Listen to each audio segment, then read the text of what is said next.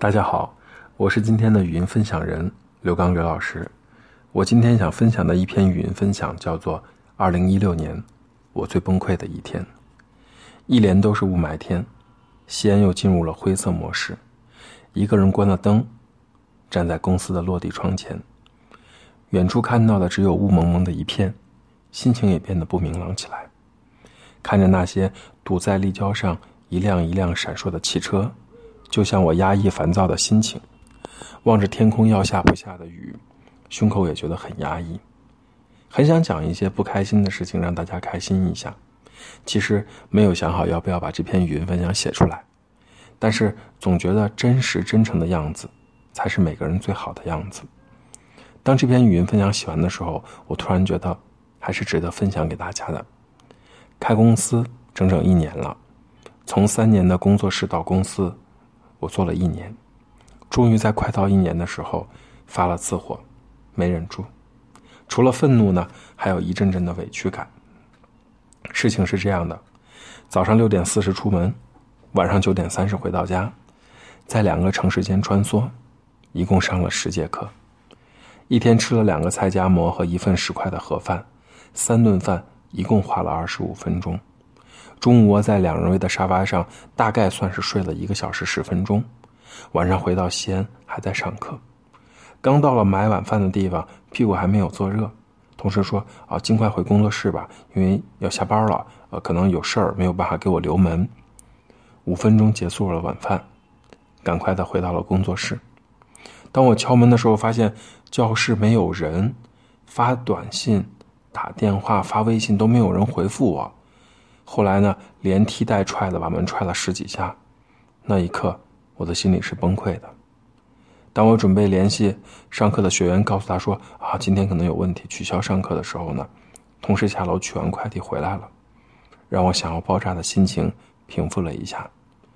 那一刻突然想到《大话西游》里面的对白，快看，他好像一条狗啊！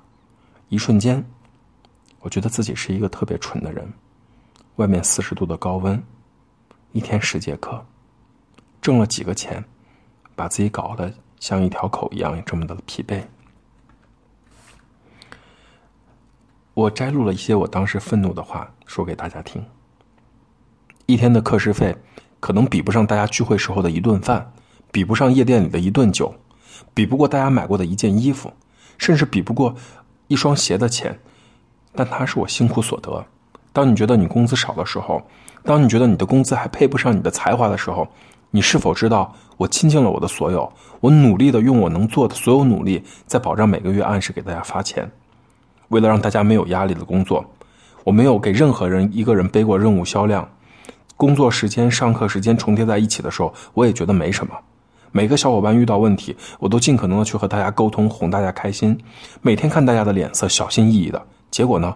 有的人觉得自己被忽略了，有的人觉得自己被否定了，有的人觉得自己做的只有那么多，还有的人觉得不被重视了，觉得自己受委屈了，或者做了一点点事情，觉得自己付出很多。那请问，我一个人做的事情还分得出精力建设吗？啊，还分得出精力去团做团队建设吗？你们觉得委屈，我委屈的时候哭，给谁？你们谁说过了？现在看看自己当时说的这些话，当时的语气，都能感到很强的怨气。那天真的是太累了，就感觉到。身体被掏空了，又热又累又着急，真的是又气又委屈。晚上下了课，也真的一个人坐在办公室里那里，委屈到哭。刚才念的那段内容呢，就是我当天晚上在朋友圈发，在自己的工作圈和学员圈发的一篇文章，所有的委屈都表现的很明显。从小小的宣传广告的制作，到公司的管理，每月的销量。再到公司日常的维护，好像拼了命的在证明自己这一年有多委屈一样。